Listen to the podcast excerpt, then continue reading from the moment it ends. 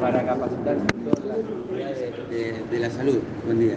Bueno, buenos días a todos. Sí, realmente todos los 17 de septiembre se festeja lo que es el Día de la Seguridad del Paciente. Creo que es una mirada donde representa un cambio cultural muy importante en lo que tiene que ver a procesos y estructuras, no solo en lo que hace al saber escuchar, al saber dar una respuesta, al saber conducir, en generar las herramientas y los procedimientos apropiados para garantizar todo lo que sea prevenible, digamos, tratar de minimizar algo tan importante como son los riesgos que puede ocurrir en un sistema sanitario cualquiera de los pacientes. Y este año, este año algo muy importante que quiero remarcar es que se suma algo que es la voz del paciente, la voz del paciente, la voz del familiar y la voz del equipo de salud, porque son los únicos que pueden conocer desde el interior cuáles son sus necesidades. Justamente cómo se trabaja en ese sentido, cuáles son las acciones.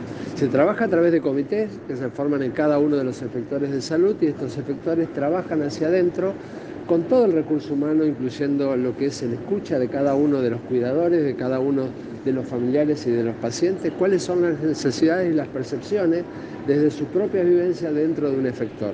Cómo ellos evitarían y cómo ellos aportarían culturalmente este cambio para poder garantizar algo que se viene trabajando desde este gobierno desde hace más de tres años, pese a la pandemia. Se han constituido equipos de trabajo, la pandemia ha visibilizado un montón de cosas que podían ser prevenibles, desde el uso de una máscara, desde el uso de un, de par de guantes, desde el aislamiento. Por eso hoy me acompaña es el director, el doctor Martín, el director provincial de lo que hace a procesos de calidad y por supuesto la directora de calidad hospitalaria con quienes se vienen desarrollando desde más de tres años estas prácticas que hoy son reconocidas a nivel de los organismos internacionales. ¿Por qué? ¿Qué ha cambiado la pandemia especialmente?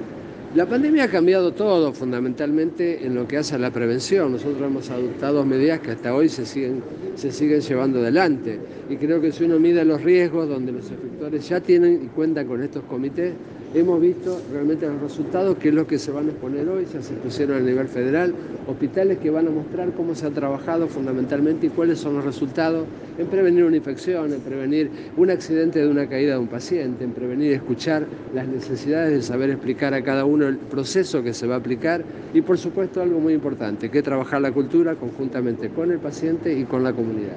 qué importancia tiene garantizar la seguridad del paciente?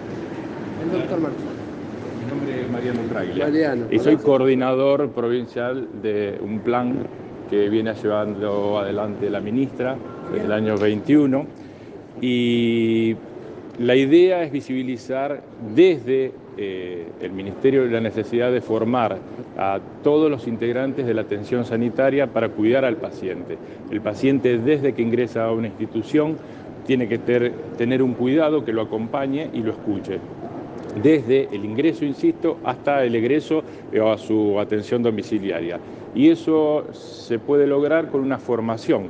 Eh, esta formación la venimos dando desde hace años, desde el Colegio de Médicos de la segunda circunscripción, con sede en Rosario, y con el antecedente que la ministra, ya Sonia Martorano había sido presidenta, nos permitió unirnos y fusionar este trabajo en la formación que hace tres años venimos realizando trabajamos eh, en, una, digamos, en un sistema de cuña, formando e instruyendo a los directores médicos para que nos dieran permiso y abrieran, podríamos decir, la cabeza a este, este nuevo paradigma, y con el personal, con el que está codo a codo con el paciente. Esta forma de trabajar nos permite eh, mostrarle al paciente que es escuchado, nos permite conocer la realidad del paciente y por otro lado nos permite fortalecer el sistema, ya que cada uno de los que interviene en, este, en esta atención eh, conoce debilidades, conoce aquellos eh, puntos flojos